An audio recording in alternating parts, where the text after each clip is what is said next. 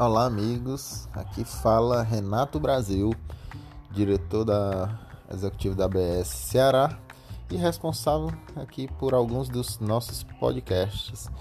Hoje eu vou falar um pouco sobre a qualidade do vinho e de onde ela vem. Antes de mais nada, falar de vinho é falar da matéria-prima. A qualidade vem diretamente das uvas, de como aquelas uvas estão em seu estado ótimo, tanto a nível sanitário, ou seja, que não tem nenhum tipo, não sofreram nenhum tipo de intempéries, de tanto climáticas como de pragas ou de doenças que podem ser de várias espécies. Ou seja, nós temos uma uva sadia e essa uva tem no seu total ciclo fisiológico de maturação, tendo sido colhida no momento ideal. Ou seja, todas as frutas têm um ciclo fisiológico normal de amadurecimento, onde elas começam lá no início mais verdosas, ou seja, com mais níveis altos de acidez, de ácidos fixos dela, no caso das uvas málico, tartárico, cítrico e à medida que vão evoluindo seus níveis de amadurecimento, ela vai ganhando açúcares e perdendo esses ácidos é, fixos. Ou seja, vai ganhando frutose, o açúcar natural dela, e vai perdendo a acidez. Quando eu chego com essa uva no meu alto nível de amadurecimento, ou seja, nos níveis ótimos para a produção de vinho, que eu já tenho açúcar suficiente para proporcionar uma fermentação e ter uma quantidade de álcool mais ou menos é, determinada, eu interrompo essa, essa amadurecimento com a colheita. Ou seja, eu preciso ter uvas sadias e que foram colhidas no momento certo. Assim, eu consigo ter dentro daquela espécie, dentro da, desse caso concreto, uh, uma uva ótima a nível de produção de vinho.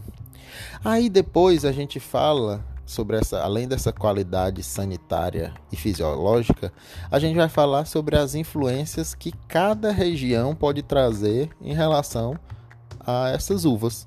Ou seja, se eu tenho uma uva Chardonnay, que é uma espécie de vitis vinífera, uma cepa de vitis vinífera, que se produz vinho no mundo todo, por exemplo, originária da França, da região da Borgonha, essa Chardonnay, ela tem um perfil sensorial conhecido já, porque é estudado, níveis médios de acidez, intensidades aromáticas, todas as estruturas que a Chardonnay pode vir a desenvolver, certo?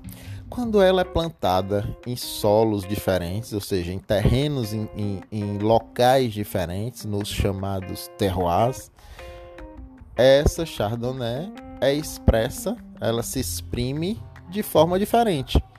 Ou seja, a Chardonnay tem por característica sensorial aromas tendentes ali a maçã verde, abacaxi, em, na grande maioria dos seus locais e por característica é, perfil sensorial dela de DNA.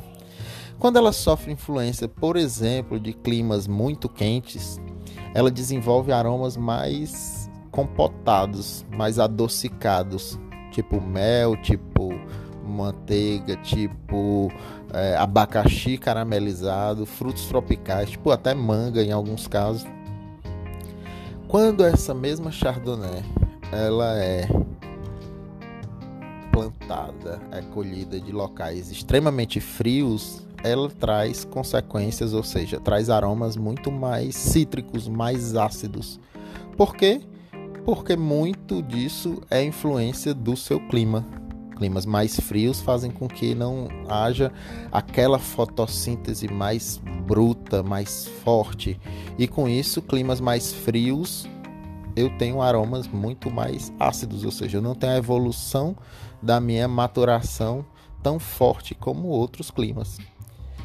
Isso faz com que cada uva tenha, ou cada vinho de cada lugar tenha uma expressão diferente. Vou falar sobre outros termos de qualidade em outros posts. Espero que tenham entendido um pouco sobre um básico da teoria de qualidade de vinhos. Vou completar já já com um seguinte podcast.